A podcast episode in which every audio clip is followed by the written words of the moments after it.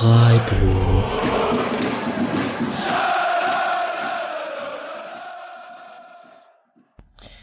So, dann herzlich willkommen zur 28. beziehungsweise 28. und 29. Episode des Podcast Freiburgs. Ähm, wir haben hier mit meinem netten Gast, den ich gleich vorstelle, eine kleine Doppelfolge vor. Ähm, erstmal nachträglich, heute ist der 27. Dezember, erstmal nachträglich an alle schöne Weihnachten. Äh, und auch die, die es erst in ein paar Tagen hören, guten Rutsch und so natürlich. Äh, nach der letzten Folge mit Nils Petersen, das sicherlich äh, auch für den Spotcast ein kleiner Quantensprung war, gab es sehr viel positive Resonanz. Dafür möchte ich mich einmal an dieser Stelle bedanken. Es sieht so aus, dass ähm, während dem Trainingslager des SCs ein weiteres Interview äh, möglich ist. Mit welchem Spieler oder mit welcher Person, das ist noch nicht klar. Aber ich bin da gerade im Austausch mit dem SC. Also man kann sich freuen, es geht in die richtige Richtung. Ich möchte eigentlich an meiner Homepage arbeiten.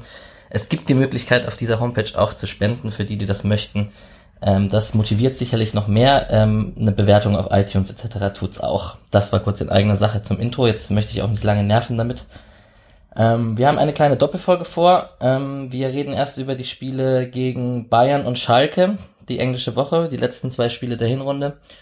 Wir haben wie in der Sommerpause vor, ähm, ein bisschen auf die ehemaligen zu schauen, was machen die ehemaligen Spieler des SCs in Deutschland, in Europa, weltweit und ähm, wie war die Hinrundenleistung. Und aufmerksame Hörer können jetzt schon erahnen, wer der Gast ist, weil diesen ehemaligen Watch habe ich auch in der Sommerpause mit keinem anderen als Patrick Gröttele gemacht. Servus Patrick. Hi Alex. Bisschen längeres Intro als sonst. Der Patrick ist der SCF Sins 1904 auf Transfermarkt oder der PRSC 1904 auf Twitter. Ja, ich freue mich sehr, dass du dabei bist und dass wir hier die Doppelfolge ein bisschen zusammen machen. Sehr cool. Das freut mich auch. Könnte man was Besseres machen, um Weihnachten rumzukriegen? Also so. nach Weihnachten. So sieht's aus. Nichts Besseres könnte ich mir vorstellen, natürlich. Ganz genau. Ähm, mal schauen, wie wir durchkommen. Je nachdem, wie lang das wird, teile ich es auf in Episode 28 und 29. Ähm, wir werden einfach sehen. Wir haben auch noch vor, über ein paar einzelne Details zu reden. Zum Beispiel ähm, wollen wir kurz auch über die Bundesliga-Hinrunde reden, eine kleine elfte Hinrunde machen. Wir wollen über das Tor des Jahres vom SC was man ja auch auf der Webseite vom SC Freiburg voten kann, wollen wir noch quatschen, wenn wir eh über die anderen Teams kurz reden.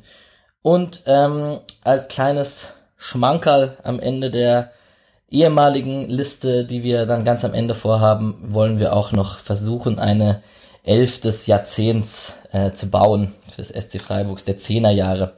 Äh, das wird sicherlich spannend. Mal gucken, wie deine Elf so ist, wie meine Elf so ist und ob wir uns auf eine Elf einigen könnten am Ende.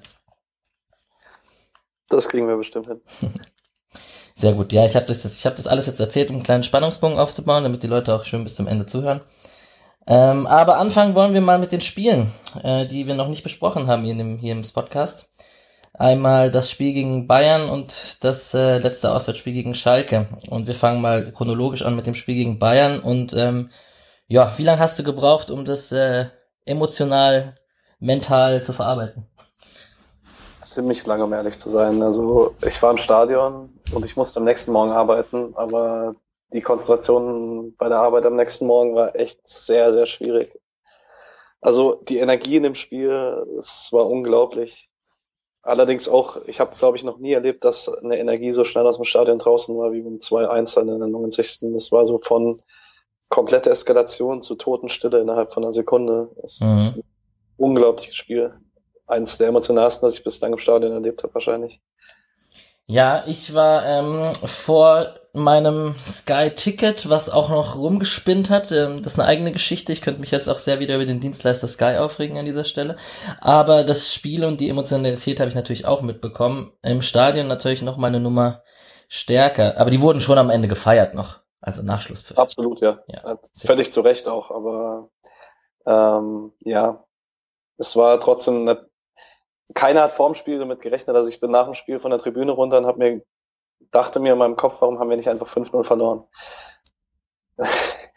Ja. Ich wäre wahrscheinlich weniger enttäuscht aus dem Stadion rausgelaufen. Ne? Das ist so die Krux, ne? Man äh, hätte, wenn man eine 5-0-Klatsche äh, bekommt, ist es leichter emotional abzuhaken, als irgendwie, wenn man 20, 30 Minuten in der zweiten Halbzeit die Bayern vollkommen gegen die Wand spielt. Genau. Zumal ja. es nach den ersten 20 Minuten ja auch nicht komplett ausgeschlossen gewesen wäre, dass wir an dem Tag untergegangen wären. Ja, das äh, vergisst man dann auch ganz schnell, dass es, ähm, wenn Coutinhos Heber oder äh, Flecken, die Parade vom Kopfball, kommt nachher noch zu den Highlights kurz. Wenn da das 2-0 fällt, dann sieht's auch schnell anders aus. Das stimmt natürlich. Ähm, ja, trotz allem, die Sensation war möglich. Ähm, ich habe auch ein paar Tage gebraucht. Ähm, ich reg mich seitdem ultra über die Bayern auf, die dann auch noch mit ihrem Sieg gegen Wolfsburg da knapp am Ende und so. Ähm, so nach dem Motto, die Bayern sind so billig und oh Gott, die hätten einfach gegen uns verlieren sollen und naja. Ähm, gleichzeitig war das Spiel für mich persönlich spielerisch natürlich, äh, ich war ja in, in Berlin in, bei, der, bei der Hertha im Stadion für mich war das natürlich trotzdem ein, ein, ein Segen im Vergleich zu dem Spiel. So unterschiedlich können Spiele sein. Unglaublich eigentlich, ne? Ziemlich unglaublich, ja. Und es tat mir auch gut tatsächlich. Also das Hertha-Spiel war auch vorm Fernseher nicht viel angenehmer als im Stadion wahrscheinlich. Ja. Die Bayern, ähm, vor dem Spiel gegen den SC, ähm, die kamen sie mit einem 6 zu 1 gegen Bremen im Rücken, da wo Coutinho so seine Show gemacht hat mit Lupfertoren und allem möglichen. Ähm, mit Neuer im Tor, mit Davies, Alaba, Pavard und Kimmich in der Abwehr. Ähm, Alaba wieder Innenverteidiger, ist vielleicht an der Stelle interessant und Kimmich wieder Außenverteidiger anstatt Sechser. Thiago, Coutinho, Müller, Gnabry, Lewandowski, Perisic. Das ist schon äh, in der englischen Woche, das trotzdem die, den, den SC haben sie ernst genommen. Absolut, ja. Wobei der Kader von den Bayern ja auch nicht mehr so groß ist, dass es irgendeine Ausstellung gibt, mit dem man den Gegner nicht ernst nehmen kann. Ja, da hast du wahrscheinlich recht. So ein Zirkzee ist ja kein Zufall, dass solche Spiele da eingewechselt werden. Richtig. Ähm, ja, wir hatten gerade schon über die starke Anfangsphase gesprochen. Ähm, der gute Micha schreibt in seinem Blog auch von einem gar starken Pressing und von einem starken Gegenpressing von den Bayern. Freiburg hat versucht hoch anzulaufen, aber äh, Bayern konnte doch die ersten Phase sehr dominant und, und konnte sich da immer rausspielen. Wie hast du das im Stadion gesehen? Wo standst du denn? Äh, Nord, wie immer. Ja. Äh, was für eine Frage.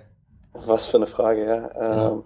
Ich war etwas überrascht von Bayern. Da hat man tatsächlich gesehen, dass sie uns sehr ernst genommen haben, weil dieses, dieses phasenweise sehr hohe Pressing hat man, gut, man hat es vor allen Dingen in zwei Kovac-Jahren fast nie gesehen, aber jetzt finde ich auch in den ersten Spielen unter Flick nicht unbedingt, außer im Spiel gegen Dortmund, dass man das gegen uns von Anfang an so umgesetzt hat hat eindeutig gezeigt, dass man hier früh im Spiel einen Stempel aufdrücken wollte und ich finde, wir sind nicht so wirklich dagegen angekommen. Ich habe mir da ab und zu, hat, finde ich, das Verschieben in den Räumen auch nicht so gut funktioniert. Dadurch waren wir relativ leicht zu pressen. Das hat man dann später umgestellt, aber in der Anfangsphase war es schon sehr, sehr leicht für Bayern zu Chancen zu kommen.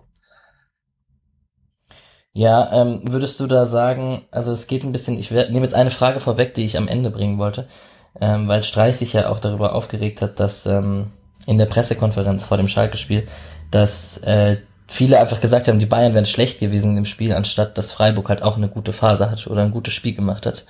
Ähm, wie, wie bewertest du das im Nachhinein?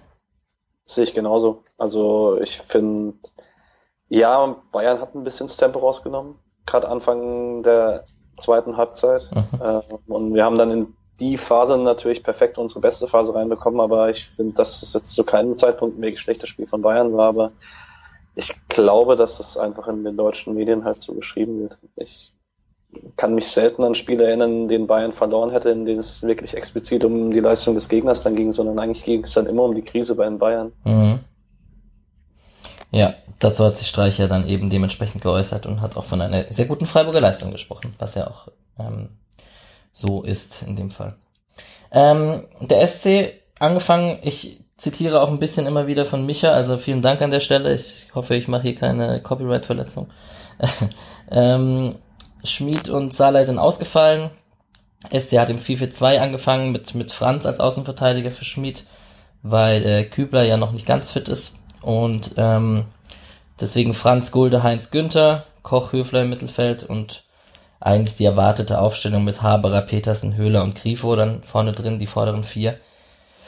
Hat dann irgendwann umgestellt auf ein 3-4-3 und ähm, Koch hat dann immer so, ist immer so gependelt zwischen den Positionen und Haberer ist ins Mittelfeld und spätestens als Quon dann in der zweiten Halbzeit reinkam, wurde es dann ziemlich offensiv, als er den Flügelspieler übernommen hat. Ähm, wie fandst du denn Freiburgs Taktik, Freiburgs Herangehensweise, die Aufstellung so? Ich fand die ersten 15 Minuten etwas geisteskrank, um es ehrlich zu sein. Also so perfekt illustriert durchs 1-0, wo Franz sehr, sehr offensiv anpresst gegen Perisic, der er dann überspielt wird und Davis dann 50 Meter Raum vor sich hat und im Normalfall, wenn wir das mit 3-4-3 gespielt hätten, könnte Gulde da rausrücken und den Raum zumachen. Und so muss er halt in der Mitte bleiben und Davis kann laufen und laufen und Höfler hat nicht das Tempo, um hinterherzukommen. Also schwierig tatsächlich. Also mir war es wirklich etwas zumutig. Also zumindest im 4-4-2 so hoch zu pressen. Ich finde, da haben wir die Abläufe nicht, um die Absicherung dahinter zu gewährleisten. Ja. Eigentlich hast du dann recht. Wir können dann auch gleich das Ganze an den Highlights ähm, festmachen, wie das taktisch und wie das alles funktioniert hat. Wir hatten am Anfang hatten wir gleich, gleich in der ersten Minute den Lupfer von Coutinho, wo Gulde noch retten kann, bevor der reingeht. Dann hatten ja, wir die Ecke. Dann auch schon in den Halbraum kommt, die Bayern. Also wo auch schon, wo auch schon der Halbraum da offen ist, also neben ja. Gulde, ja. wo normalerweise die Dreierkette ein bisschen breiter steht und der Raum nicht da gewesen wäre.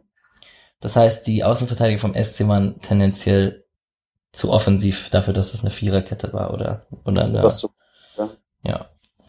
Naja, auf jeden Fall, dann kam die Ecke von, mit dem Kopfball von Pavard und dem neben Nachschuss Pfosten, also Parade von Flecken und Nachschusspfosten von, von Müller. Und dann kam eben dieses schon von dir angesprochene Tor. Ähm, da gab es ein bisschen Kritik, so Höfler muss ihn, muss das Taktische ziehen, Davies ist aber eigentlich einfach viel zu schnell, dass Höfler da das Taktische ziehen kann. Vielleicht kann es Franz schon machen da vorne nach dem Ballverlust, keine Ahnung. Ähm, ich habe ein bisschen auf Gulde geachtet. Ich fand, wenn Gulde, also Gulde ist ja nicht rausgerückt, wie du gerade schon richtig erwähnt hast. Ähm, ich fand es dann komisch, dass wenn er in der Mitte bleibt, dass dieser Ball da so zu Lewandowski durchkommt und fand, genau den Raum muss er eigentlich zumachen. Gleichzeitig Davies und Lewandowski war dann halt auch einfach Qualität in der Situation, oder wie siehst du das? Nee, ich sehe es genauso. Also, aber Gulde verhält sich sicherlich nicht optimal. Also er traut sich nicht, den Schritt rauszumachen wegen Lewandowski, aber dann muss er den Schritt Richtung Lewandowski auch konsequenter machen. Ja. Also so irgendwie gar nicht so richtig von beiden. Ja, und ja. Davis ist halt extrem schnell, ne? Ja, Davis für mich so, so eine der Überraschungen der Hinrunde. Und ja. auch in dem Spiel wirklich sehr stark. Ja, dann ging es weiter mit der mit den Highlights. Äh, Lewandowski hat einmal links vorbeigeschossen in der 20. Minute ähm, und die erste Chance von, von vom SC, die erste gute, war dann nach einer guten halben Stunde, als Franz auf Höhler geflankt hat, ähm, der den Ball so halb nicht so richtig trifft. Der Dutz nochmal auf und Neuer pariert den dann gut. Und ähm, in der ersten Halbzeit hatten wir dann noch ähm, einen Fernschuss von Coutinho und ähm, eine, eine gute Reingabe von Grifo, die Petersen fast, äh, die Petersen, wo Petersen knapp vorbeikommt und Neuer hält ihn aber davor. Und das war eigentlich die erste Halbzeit. Und wie war denn das Gefühl dann so in der Halbzeitpause? Dass da noch was ging oder dass man sich, am Ende hat man sich ja dann gesteigert am Ende der ersten Halbzeit. Ja, schon, aber gerade auch der Fernschuss von Coutinho und so, also ich hatte in der Halbzeit im Stadion tatsächlich nicht das Gefühl, dass wir nochmal rankommen könnten. Okay. Also ich finde, es lag schon ein bisschen eher das 2-0 in der Luft als das 1-1, aber das Gefühl hat sich dann relativ schnell zu Beginn der zweiten Halbzeit geändert. Ja, wie war das denn? Ähm, das Tor fiel ja für den SC dann in der 60. als, als Quon auf Haberer passt, Haberer flankt drüber, Kimmich rückt ein, und Grifo steht ziemlich blank und trifft den auch bei so, bei so einem Aufsetzer. Aber schon die 15 Minuten davor, in der zweiten Halbzeit, hat sich's angedeutet, dass der SC Gallagher aus der Pause kam, aus der Kabine. Das ist eindeutig, ja. Also ohne, dass wir große Torchancen gehabt hätten, aber Quon war, finde ich, sofort sehr präsent. Ähnlich wie dann auch die, äh, im Spiel drauf, wozu wir nachher noch kommen. Da hatte irgendwie das erste Mal der Saison, in der er reingekommen ist, sofort jede Aktion Hand und Fuß. ist gerade sehr, sehr gut im Spiel. Dann auch eben bezeichnet beim 1-1. Also man hatte schon so ein bisschen das Gefühl, es könnte was gehen. Und das 1-1 war natürlich wirklich schön gespielt. Haberer spielt die Flanke perfekt, Grifo trifft den Ball perfekt schlecht. Ja, genau. ähm, er trifft ja, ihn so, wie man einen Kopfball treffen muss. Einmal, einmal aufsetzen nach unten und dann. Naja, so genau. wollte er ihn nicht treffen, auf jeden Fall. Ja, und Kimmich zeigt wie einige Mal in dem Spiel, warum sowohl Löw als auch Flick als auch Kovac in letzter Zeit häufiger mal im Mittelfeldzentrum sehen, weil puh, das Stellungsspiel als Außenverteidiger war da ein paar Mal sehr fragwürdig in dem Spiel. Ja. Das habe ich dann auch so gesehen. Da gab es auch ein paar Zweikämpfe, die er verloren hat, so gegen Borello am Ende auch und so. Das war schon nicht ganz so gut. Oder halt einfach auch gut von Borello, um wieder auf die Diskussion von vorhin zu kommen. Genau. Wir, ja. ja. wir müssen ja nicht Kimmich haten, wir können ja auch Borello feiern in dem Moment. Ähm, ja, und dann fiel das Tor und dementsprechend war die Stimmung. Und dann haben alle dran geglaubt oder Punkt mitnehmen oder wie, wie ist dann so die Stimmung im Stadion, wenn man es 1-1 gegen Bayern macht? ich glaube, die Hoffnung auf den Sieg kam dann spätestens mit der Aktion. Kurz danach. Ja. Ja, wo man eigentlich nur so dachte, in neun von zehn Fällen steht Petersen den Schritt weiter vorne und macht den rein. Ähm, und irgendwie war dann eine Energie im Stadion drin. Und selbst trotz der Chancen, die die Bayern dann auch noch hatten, ich weiß nicht, irgendwie lag das in der Luft, dass wir es 2-1 machen, bis dann so die 80. oder so kam und es immer noch 1-1 stand und dann kam in mir die alte Angst hoch. Mhm. Ja, du hast es gerade schon erwähnt, Grifo, wunderschöne Flanke eigentlich auf dem zweiten Pfosten. Petersen, das ist eigentlich so eine typische Petersen-Situation, wo er dann richtig steht und den macht. Dann gab es noch ein paar Chancen, also es, ich erinnere mich an geblockte Schüsse von Höhler oder an, an den Hacken Trick von Höfler, der dann mit links, rechts vorbeischießt, an, an, ähm, da gab es die eine große Chance von Perisic, die Flecken Weltklasse hält, als Gnabry quer, quer passt. Den hält er wirklich extrem gut. Und dann gab es natürlich noch den Borello-Schuss, den er da rechts anzwirbelt und knapp am Pfosten rechts vorbeigeht. Mit Abstand seine beste Aktion für uns. Das war technisch wirklich auch mit der Brust runtergenommen. Sah gut aus, ja. Auf jeden das Fall. hat man noch nicht so oft gesehen von ihm. Ja, und dann hat man ein paar Chancen vergeigt und dann hat die Uhr immer weiter getickt und dann wechselt Bayern hier Zirkzee ein, der dann ziemlich gehypt wurde in der letzten Woche. Mhm.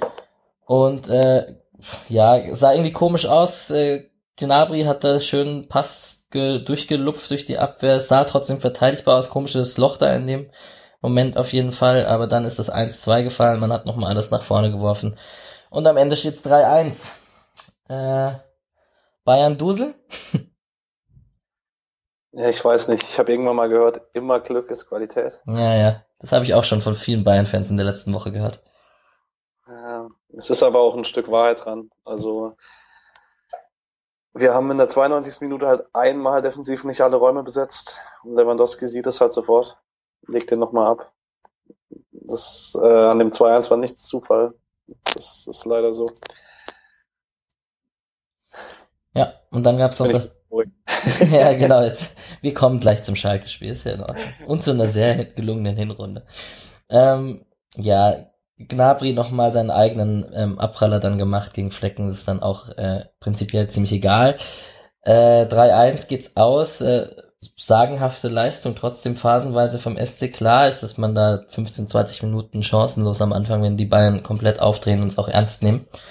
Aber so ist es doch als SC. Man kann auch auf Niederlagen stolz sein und ähm, ist doch dann, auch wenn es ein bisschen weht hat und man 5-0 irgendwie im ersten Moment leichter verkraften kann, ist man doch stolz da rausgegangen aus dem Spiel. Das auf jeden Fall, ja. Ähm, Gibt es irgendwelche einzelnen Spieler, die du erwähnen würdest? Ähm, ich würde mal wieder auf das tolle Gespräch über Höfler kommen, weil der hatte zwar zwei, drei gefährliche Ballverluste vorm Strafraum, hatte aber auch, wow, also Tunnelaktionen gegen Münchenspieler und Hacke und frei zum Schuss und ähm, hat da echt auch viel Löcher gestopft und ähm, also an Selbstvertrauen mangelte es ihm nicht in diesem Spiel. Also man muss sagen, ab dem Moment, wo wir auf die Dreierkette umstellen, also ich glaube so ab der 25. Minute, da wo wir auch Zugriff aufs Spiel hatten, war für mich Höfler der beste Mann auf dem Feld. Also da war im Mittelfeldzentrum hat er eigentlich in dem Spiel wirklich so ziemlich alles richtig gemacht, was man richtig machen kann. Also auch die zwei Ballverluste waren, glaube ich, beide in der Druckphase von Bayern am Anfang. Mhm. Und danach war das wirklich sehr, sehr gut von ihm. Also so wie wir, so wie man ihn in der Alpha sehen möchte. Der beste Mann auf dem Platz mit Coutinhos, Thiagos und äh, was weiß ich auf dem Platz. Das muss man sich mal auf der Zunge zergehen lassen. Nikolas Höfler. Äh, ja, ansonsten, wie fandest du, also Franz ist vielleicht erwähnenswert, dass er Rechtsverteidiger gespielt hat und reinkam? Ja, ich finde schon, man hat ihm ab und zu das mangelnde Tempo an, äh, angemerkt. Also er hat es für das, was er kann, wirklich gut gemacht. Gerade auch, wenn er sich offensiv eingeschalten hat. Aber auch gerade weil er gespielt hat, habe ich mich noch mehr gewundert, warum wir am Anfang im 4-4-2 angefangen haben, weil das Tempo ist einfach nicht mehr so da, wie es noch vor drei, vier Jahren da war. Und dann wäre es halt ganz praktisch gewesen, wenn er überlaufen wird, dann eine Absicherung mehr dahinter zu haben. Ich, keine Ahnung, Streich wird sich da ganz gute Gedanken zugemacht haben. Ich habe mich da in der Anfangsphase immer wieder gefragt, ob das jetzt vielleicht die allerbeste Entscheidung war. Mhm. Was werden die Alternative, wenn Kübler nicht fit ist? Das ist vielleicht die andere Frage. Nein, Franz auf rechts vollkommen verständlich, aber vielleicht im 3-4-3. Ach so. So der rechte Innenverteidiger, der mit absichern kann, ja, wenn jemand ja. kommt. Das, ja. Das sah ja dann auch besser aus ab dem Moment, wo wir Dreierkette gespielt haben. Ja. Und ansonsten würde ich vielleicht noch, also es ist vielleicht auch ein Vorgriff schon aufs Schalke-Spiel, worauf wir auch gleich zu sprechen kommen, aber äh, Grifo sicherlich gerade äh, mit einer aufsteigenden Form auch schon gegen die Bayern und auch Quon nach seiner Einwechslung, der ja auch gegen die Schalke, gegen Schalke keinen ähm, einen Auftritt hingelegt hat, der sicherlich auch erwähnenswert ist. Ähm, ja, sicherlich auch erwähnenswert, dass die beiden da gute Leistung gebracht haben insgesamt. Und insgesamt einfach eine kollektiv gute Leistung vom SC. Kann man vielleicht einfach so festhalten. Ja, Heinz würde ich noch rausnehmen. Ja. Heinz war wirklich sehr, sehr stark in die Bayern. Allgemein mit einer sehr starken Form zum Ende der Hinrunde. Ja, wollte gerade sagen, der hat ja am Anfang der Hinrunde ja zwei, drei Spiele auf der Bank gesessen und Schlotterbeck hat gespielt. Ähm, den Platz hat er sich äh, zurückerobert. Ähm, kurzer Blick auf die Statistiken. Eigentlich, ähm, wenn man auf die Statistiken schaut, muss man tatsächlich irgendwie schon von einem verdienten Bayern-Sieg reden. Ähm, klar, der SC, äh, beide Teams sind sehr viel gelaufen. Wenn man es mit dem Schalke-Spiel vergleicht, sind es sechs, sechs, knapp fünf, sechs Kilometer mehr pro Mannschaft. 123 zu 121 Kilometer ist bestimmt auch ein sehr hoher, also ich spekuliere jetzt ins Blinde rein, aber ich würde jetzt mal sagen, das ist einer der höchsten Werte von Bayern so insgesamt. Vielleicht hat sich da was unter Flick geändert, das würde ich jetzt mal so in den Raum werfen. Ich weiß nicht, ob du da das im Überblick hast, wie viel die Bayern so laufen momentan. Keine Ahnung. Ja, aber ich, also ich würde jetzt mal schätzen, dass 121 Kilometer von Bayern ein hoher Wert ist für die Bayern, weil die ja sonst nicht so viel, weil der Gegner öfters hinterherläuft. Ob, ob das in dieser Saison immer so ist, sei mal dahingestellt. Ähm, 65% Ballbesitz für die Bayern, ähm, 4.41 zu 2.14 in Expected Goals, ähm, 6 zu 8 Ecken. Ja, also Statistiken schon, klar, ähm, gab ja auch die Drangphase da am Anfang und am Ende haben sie auch nochmal die zwei Tore gemacht. Aber ja, sie können sich auch nicht beschweren, wenn, wenn das Spiel anders ausgeht. Das kann man vielleicht so festhalten. Ja, kann man so sagen. Ja, Fußball ist halt so ein ja, ich, also wenn das Spiel in der Mitte der zweiten Halbzeit kippt, dann ist es vielleicht auch ein verdienter Sieg für uns, egal was die Statistiken sagen. Und so ist es halt. Ja, ja. Also seit dem Gespräch mit Nils Petersen letzte Woche, wo er halt auch gesagt hat, ja, man will halt jetzt auch wirklich nicht mehr immer den Ball und viele Tore, also es ist kein Geheimnis in der Bundesliga, dass viele Tore aus gegnerischem, also aus Ballgewinnen der gegnerischen Hälfte und schnellem Umschaltspiel und so entstehen. Ja, je mehr ich drüber nachdenke, desto langweiliger äh, nervt mich, oder desto, desto uninteressanter finde ich diese Statistik-Ecke. Ich finde es trotzdem manchmal ganz gut, um ein paar Eindrücke so zu relativieren, aber oft sagt es halt auch einfach nicht so viel aus, muss man halt auch ehrlich sagen. Ja. Mm, Bayern schlecht oder Freiburg gut haben wir schon besprochen. Ähm, dann sind wir eigentlich mehr oder weniger durch mit dem Bayern-Spiel und ich würde auch direkt aufs, es sei denn, du möchtest noch was zu dem Spiel erwähnen nichts mehr zu ergänzen. Dann folgen wir doch gleich mit dem 17. Spieltag. 2 zu 2 auf Schalke. Ich habe leider nur die Konferenz gesehen an dem Tag. Ich war äh, zu Hause bei einem Kollegen und konnte die nicht überreden, äh, Einzelspiel Schalke gegen Freiburg zu schauen. Ähm, mein meine Eindruck von dem Spiel war zweimal während der Konferenz Elfmeter auf Schalke zu hören und äh, meine Schweißperlen sind mir von der Stirn ähm, geflossen und beides Mal war es für uns. Ähm, wie hast du das Spiel ja. verfolgt? Ich habe es in der Bar geschaut in Freiburg, mitten im Einzelspiel, also ein bisschen angenehmer als du. Ja, auf jeden Fall. ja, ähm, dank einem sehr netten alten Ehepaar, das kurz vor, äh, waren relativ spät dran und äh, die wollten das Spiel nicht sehen und dann haben die einen anderen Tisch genommen für uns dass wir einen Blick auf die Leinwand hatten. Ha. War ich sehr, sehr dankbar. Das äh, zu Recht. Grüße an dieses nette alte Ehe äh, Ehepaar an dieser Stelle. Wenn Sie das Spiel nicht sehen wollen, werden Sie den Podcast wahrscheinlich auch nicht hören. Wenn Sie wissen, was ein Podcast ist. Ui, jetzt habe ich was Böses gesagt. Naja. Ähm, ja, erster Eindruck. 2 zu 2 auf Schalke. Ähm, gelungener Saisonabschluss, Hinrundenabschluss? Ich würde sagen, alles in allem, ja. Also ein Unentschieden, mit dem man, denke ich, ganz gut leben kann, gerade aufgrund der Schlussphase, in der es eher so aussah, als könnte es nochmal Richtung Schalke kippen. Ja. Ganz gute Leistung. Ja, Punkt, Punkt auf Schalke sollte man als Freiburg eigentlich immer mitnehmen können, ohne mit schlechtem Gefühl nach Hause zu fahren. Ja, Schalke, ähm, Schubert im Tor. Nübel ist ja mit seinem Karate-Trick, äh, Trick, Karate-Kick, äh, ist er ja äh, gerade gesperrt. Äh, Kenny, Kabak, Ochipka und Miranda in der Verteidigung, Ochipka in der Innenverteidigung und da Kenny Rechtsverteidiger spielt, spielt Caligiuri vorne im Mittelfeld. Äh, Mascarell und Serda im, im zentralen Mittelfeld und eben Caligiuri, Harit und Matondo hinter der einzigen Spitze Rahman. Rahman finde ich ziemlich cool. Der hat sich gefangen jetzt da bei denen. Ja. Der ist schon Nach schwierigen Anfangsphase, aber schon guter Kicker. sehr gut Spieler. Ja. Und ähm, ja, unser SC Schmid war zurück, Franz wieder auf der Bank. Ähm, Abwehrreihe war wieder mit Gulde, Heinz und Künter. Ähm, Koch und Höfler Mittelfeld, Griefer, Haberer, Höhler, Petersen. Eigentlich hat sich nichts geändert, außer dass Schmid zurückkam. Ähm, verständlich nach so einem Spiel gegen die Bayern. Ähm, unter der Woche hörte es sich ja noch so an, als ob ganz viele Spieler fraglich wären und ausgepowert. Dem war dann wohl doch nicht so.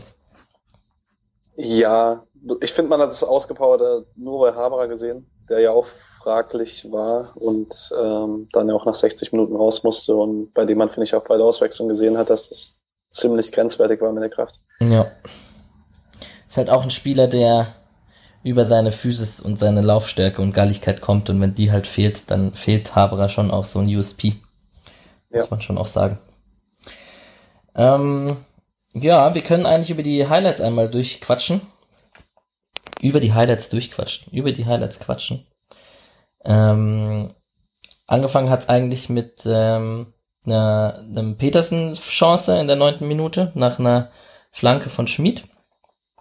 Ähm, kam da rechts ziemlich frei zum, zum Abschluss, ging links vorbei. Es gab einen Fernschuss von Grifo in der 18. Minute und ähm, dann ist in der 26. Minute das Tor gefallen. Ähm, Konter von Schalke. Hat ein bisschen, im Nachhinein erinnert es ein bisschen so an die, an die Bayern, ans Bayern-Tor. Wenn man es sich mal überlegt. Wieder so über links und Konter und eins gegen eins. Nur Gold ist diesmal rausgerückt. Nee, Heinz ist rausgerückt in dem Moment. Gulde hat einen Ball verloren vorne. Genau. Ähm, Ballgewinn von Serda und Rahman ähm, gegen Heinz und der tunnelt den so halb und Serda staubt ab und ich alle fragen sich, was macht Flecken in der Situation? Wie hast du es gesehen? Ich wollte kurz noch was zum 20 Minuten davor sagen. Ja, ähm, na klar. Und dann auch überleiten zum Tor eigentlich. Ähm, ich fand die Anfangsphase eigentlich ziemlich positiv, weil ich fand, dass Schalke es ein bisschen ähnlich gemacht hat, wie es Hertha gegen uns versucht hat und wir diesmal anders darauf reagiert haben. Wir hatten vielen Ballen in der Anfangsphase. Schalke wollte, finde ich, nicht unbedingt das Spiel machen, sondern Mhm. hat auf eben diesen einen Ballgewinn gewartet. Und wir haben tatsächlich ein paar Chancen draus äh, erspielt. Wir sind über Flügel durchgekommen. Das sah deutlich besser aus. Und auch fand ich vom 1-0, also ich kann mich an die Situation noch ganz gut erinnern, weil ich dachte, das ist so komplett untypisch, weil Heinz kriegt den Ball und Gulde rückt zu halber ein und hat dann Raum vor sich und nutzt den Raum auch, bis er sich vertribbelt und den Ball verliert. Das war dann vielleicht nicht ganz ideal, aber so prinzipiell, man hat in der Anfangsphase immer wieder versucht, auch von den Abwehrspielern aus, dass man in die Räume, die man hatte, dann auch reinstößt und vorne für Gefahr sorgt und nicht dann quer spielt und sich einlullen lässt, wie das in Berlin oft aussah.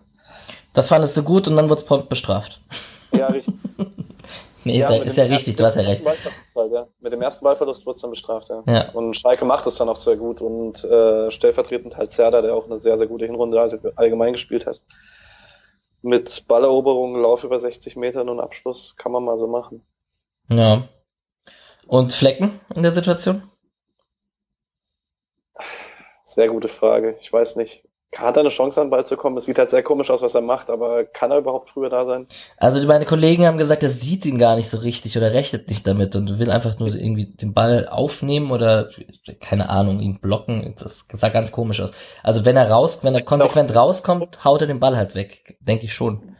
Ja, ich weiß nicht. Vielleicht hat er Angst, ihn zu faulen. Ja, kann, man weiß. Also es es, es sieht sehr, sehr merkwürdig aus. Das kann man nicht widersprechen. Und natürlich kann man an der Stelle auch wieder sagen, äh, nicht schlecht von Flecken, sondern gut von Serda gemacht und nachgestochert. genau. Und diesmal muss man wirklich sagen, nachdem viele über Höfler geredet haben im taktischen Foul, Höhler muss es halt ziehen. Wegen Serda, er versucht es Ja. auch, aber da muss er ihn halt irgendwie zu Fall bringen. Das definitiv. Und das macht der Höhler ja eigentlich auch. Also ge gefühlt macht sowas Höhler öfters. Ob das jetzt Wahrheit ist, was ich hier erzähle, sei mal dahingestellt, aber Ich glaube schon, dass Höhler so die, die Intelligenz hat, da ab und zu mal so ein Foul zu ziehen. Macht er ja sowieso gerne Fouls ziehen. In beide Richtungen. Kommen wir gleich zu. Ähm, 41. Minute Fernschuss Rahman und dann kann man eigentlich von der ersten Halbzeit reden, wo gar nicht so viele Chancen zugelassen wurden. Bis auf das Tor. Beiden Seiten eigentlich. Ja, ja eben. Dann doch wieder Parallelen zum Hertha-Spiel. Wenn ich an das Spiel zurückdenke, graut's mich, graut's mir immer noch. Ja. Naja. Ähm, in der 53. Minute gab es einen Ballverlust von Kenny auf der Rechtsverteidigerposition. Ähm, und Höhler im Strafraum gegen Kabak und erst gibt's keinen Elfmeter und später nach VAR-Entscheidung gibt's doch einen Elfmeter. Ähm, Höhler will ihn schon ziemlich klar, würde ich sagen. Zieht gerne, ich habe es gerade schon kurz erwähnt, zieht, zieht gerne und viele Freistöße. Elver schreit auch sehr laut oft, wenn er fällt und so. Das ist schon, das erinnert mich schon auch an meine Kreisliga-Zeit. Wie siehst du's? Klare Elver? Klarer Elfer, ja. Also man sieht deutlich, Kein Einfädeln? Nee, für mich nicht. Nee. Und auch eindeutig, was der, wie die Berührung Impact auf seine Beine hat, das, äh, das kann man nicht schauspielen. Was mich aber unglaublich nervt, ist, was er mit dem Oberkörper macht. Also Gestik und gleich Arme hoch, Oberkörper nach hinten, auf fallender Schwan und so weiter.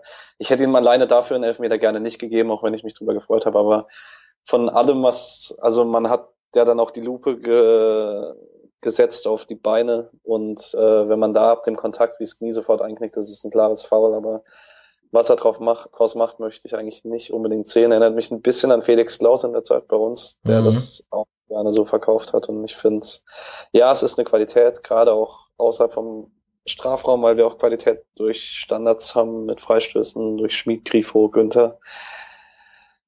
Ich weiß nicht finde es nicht unbedingt nötig, weil Höhler durch seine Spielweise sowieso Fouls ziehen würde, egal ob er sie verkauft oder nicht. Oh, weiß ich. Ja, wahrscheinlich schon. Ähm, hat ja so ein bisschen was von Niederlechner, nur ich glaube, also so dieses zielstrebige, vielleicht auch dadurch, dass er nicht die allerbeste Technik hat, dann eher so, oft sieht es aus im Kopf durch die Wand, aber man kann es auch einfach als Zielstrebigkeit verkaufen. Ähm, immer mit Zug zum Tor. Ja, also ich ich weiß nicht, ob ich das so negativ sehen würde mit dem Freistoß Schinden und so. Das ich ist. Ich finde das Schinden auch nicht schlimm, aber ich finde, ich finde es unangebracht, wie er es verkauft. Also es hätte er in der Situation auch Elfmeter gegeben, wenn er nicht das große Drama oben gemacht hätte. Es ja. wäre ja trotzdem der Kontakt gewesen. Also ja, ich habe mir vorhin ähm, in der Vorbereitung zu dem Spiel auch nochmal den Ticker vom Kicker durchgelesen und irgendwo stand auch bei irgendeiner Aktion im Mittelfeld so Höhler fällt und schreit ganz laut, steht dann aber recht schnell wieder auf und so. Deswegen, also, das ist schon eine, auch eine Wahrnehmung, die, glaube ich, jeder dann irgendwo auch mal hat. Gut, dass du Felix Klaus gesagt hast. Ich habe gerade die ganze Zeit überlegt, während wir drüber reden, an wen erinnert es mich denn? An wen erinnert es mich? Es gab doch schon mal einen und ich meinte tatsächlich das auch Ding ist, Felix, Felix bei Klaus hat das irgendwann dazu geführt, wenn ich mich richtig dass erinnere. Dass er weniger bekommen hat, auf jeden dass Fall. Dass er weniger Freischüsse bekommen hat und zwar zu Recht. Ja. Weil du als Schiedsrichter irgendwann denkst, okay, verarscht er mich jetzt oder ist es tatsächlich ein Foul? Ja, du meinst, er hatte ein bisschen so den Ruf halt. Ja, richtig. Also die Schiedsrichter machen ja auch äh, Videoschulungen vor den Spielen und sowas sieht man halt. Ja. Dann hoffen wir mal, dass der Höhler diesen Ruf nicht ereilt und er ein bisschen da unterm Radar verschwindet. Es wird spannend. Ähm, ja, Nils Petersen tritt zum Elver an. Ich denke immer, wenn Nils Petersen zum Elver antritt, und das ist jetzt kein Bashing oder so, da bin ich immer ein bisschen nervöser, weil für mich hat er nicht so die beste, also ich, da, da geht's mir doch wohler, wenn dann Luca Waldschmidt antritt. Er geht mir auch so. Und ja, souverän verladen.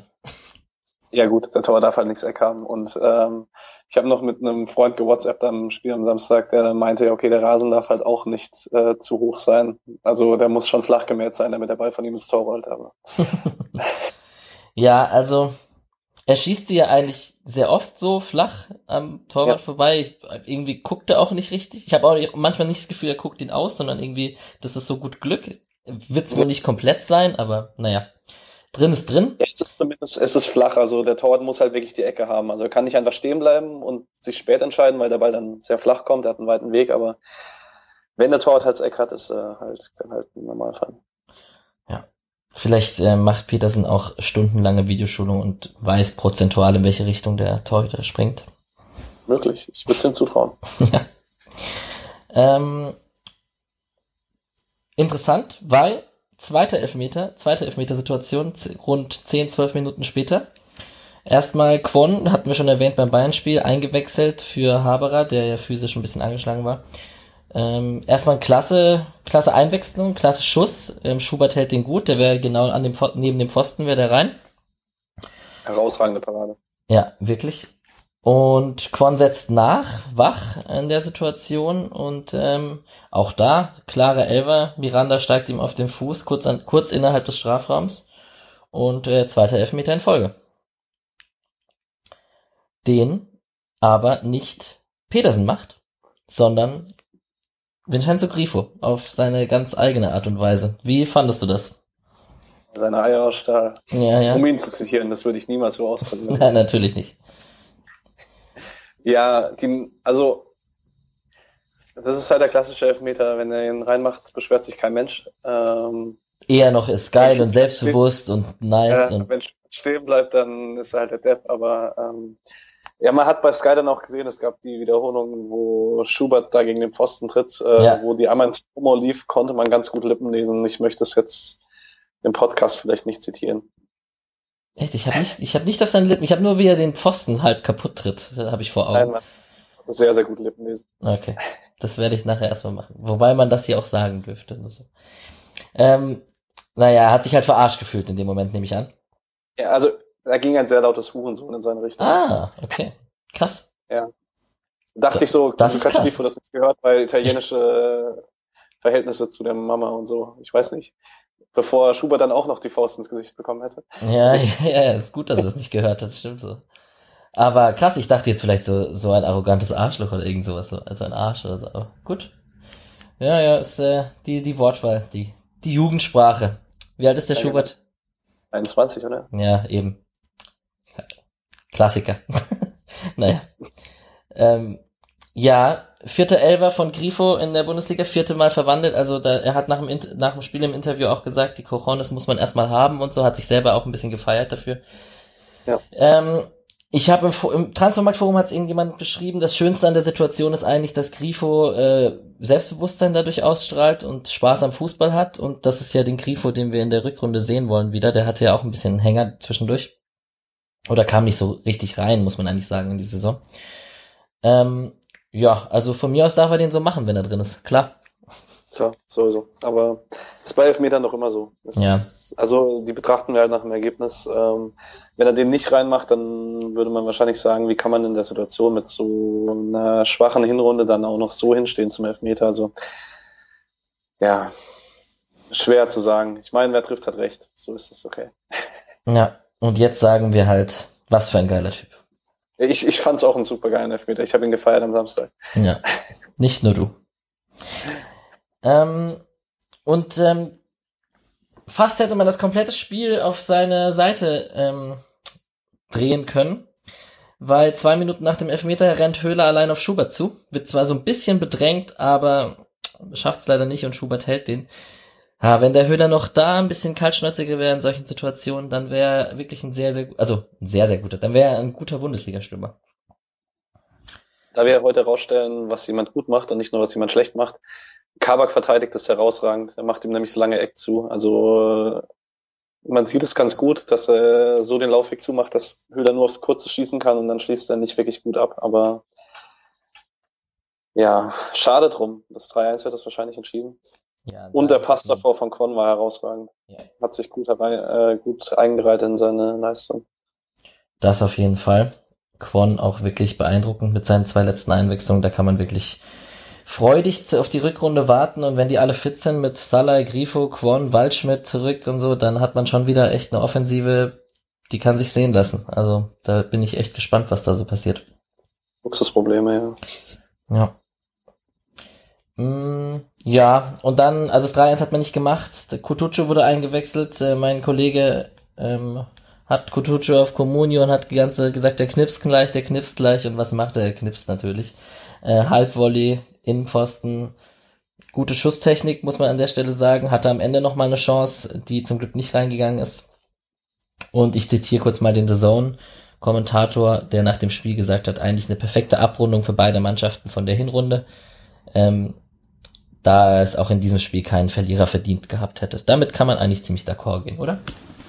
Kann man wirklich, ja. Ich konnte mal wieder nicht verstehen, also für uns zum Glück, warum Kutucu so wenig spielt. Weil es waren nicht nur die zwei Chancen, wir hatten eigentlich ab dem Moment, wo er auf dem Feld stand, keinerlei Zugriff auf ihn. Mhm. Relativ viele Schalke-Spiele und ich finde tatsächlich, dass er fast immer heraussticht, wenn er eingewechselt wird und dafür sind die Spielzeiten sehr, sehr wenige. Also wenn wir jetzt nicht offensiv so, schon, so, schon so überbesetzt werden, würde ich sagen, tut alles dafür, dass er nach Freiburg kommt, aber ja, wo soll er spielen? Ja, momentan ist er wirklich ein Luxusproblem, also. Ja. Mal schauen, wer da, wo man die Saison beendet und wer da zur nächsten Saison alles noch da ist. Wir werden sehen. Äh, Einzelspielerbewertung, gibt es irgendjemanden, den man ähm, besonders hervorheben möchte? Also ich finde, Gulde zum Beispiel ist äh, doch ein stabilisierender Faktor jetzt geworden. Der hatte ja bei seinem ersten Spiel, gegen wen war das? Muss ich überlegen. Klar. Ja, du hast natürlich recht. Wo gegen Tyram, wo es äh, eine sehr undankbare Aufgabe war. Ähm, hat er sich dann doch so seinen Stammplatz auch ein bisschen zurückerobert und auch, ähm, also Leistungen gezeigt, die erklären, warum er dann doch spielt. Also ist dann doch schon ein bisschen, ist für mich der neue Pavel Krimasch jetzt. Der Routinier bei uns. Ich bin ein Fan von Manuel Gulde tatsächlich. Du bist kein Fan oder ein Fan? Nicht wirklich, nein. Nein. Ich finde, das geht uns schon sehr viel im Spielaufbau verloren, wenn Gulde spielt. Okay. Ja, es ist interessant, ne? Es, also für mich, ja. also ich sag das ja mit Pavel Krimasch nicht durch Zufall, weil das ist schon so, dass äh, Streich scheint ja trotzdem auf so diesen erfahrenen, kopfballstarken Spielertypen irgendwie zu stehen, obwohl er hinten rausspielen möchte. Ja, also es muss ja, es muss ja Gründe haben. Aber es ist schon, also es ist schon sehr auffällig, wie äh, fast alle Gegner ihn isolieren im Aufbauspiel. Hm. Also dass man sagt, okay, den können wir ein paar Meter laufen lassen. Tja. Ja, interessant. Also ich denke, äh, wenn Lienhardt und, also wenn Lienhardt komplett fit ist und Nico Schlotterbeck's Entwicklung weiter in die richtige Richtung geht, dann wird da auch kein Vorbeikommen sein. Auch selbst, dann lass mal noch Koch irgendwie in die Innenverteidigung zurückgehen und so. Aber es ist dann trotzdem ein, ein guter Kaderspieler, würde ich doch trotzdem sagen. Ja, das auf jeden Fall. Das möchte ich nicht bestreiten. Genau. Ähm, Chico Höfler hat seine fünfte gelbe Karte bekommen. Der fehlt auf jeden Fall im ersten im ersten Rückrundenspiel äh, in Mainz. Kann man ja die Diskussion weiter befeuern, wie sehr er dann fehlen wird oder nicht. Ich denke, man wird merken, dass er fehlt. Und ähm, ja, über Grifo haben wir schon gesprochen. Was habe ich hier noch stehen? Alles Mögliche. Ähm, Höhler ähm, haben wir auch schon drüber gesprochen, mit den Freistöße rausholen. Ist aber schon beeindruckend, was für ein krasser Stammspieler er in dieser Hinrunde ist und war. Also hätte man auch so nicht gedacht bei der Offensive. Da ist ja, wohl Arbeit gegen den Ball. Ne? Genau, ja, auch wie er die Räume besetzt. Also so sinnbildlich eben der Elfmeter vom 1-1, wie er genau da steht, wo Kenny die Ausweichoption hat. Ähm, er macht halt sehr, sehr wenig falsch. Ja, und beißt sich in die Partien rein. Ich finde es relativ interessant, den Gedanken, dass Höhler ziemlich äh, ähnlich zu Niederlechner auf eine Art und Weise ist, von diesem Spielertyp, aber Niederlechner und Petersen nicht so gut funktioniert haben wie Petersen und Höhler. So scheint es zumindest ab und zu. Vielleicht ist das auch eine subjektive Wahrnehmung. Petersen ist, hat ja auch eine Phase gehabt, wo er jetzt nicht so gut war am Ende. Für den ist vielleicht auch ganz gut, dass die Winterpause da ist und er mit neuer Energie in die Rückrunde starten kann. Ja, und man muss sagen, Niederlechner und Petersen besetzen offensiv halt gerne ähnliche Räume, während Höhler halt so ein bisschen das nimmt, was abfällt. Ja. Das, er ist halt so der klassische Zuarbeiterspieler. Und, und man muss dazu sagen, Niederlechner und Petersen haben nicht sonderlich oft in dem System zusammengespielt. Also das, das stimmt. Ist halt immer wieder zum Halbstürmer wird und so weiter. Ich hätte mir dann Niederlechner wahrscheinlich auch ab und zu mal vorstellen können. Ja, der ist jetzt auch ganz glücklich. Kommen wir später noch dazu. Genau.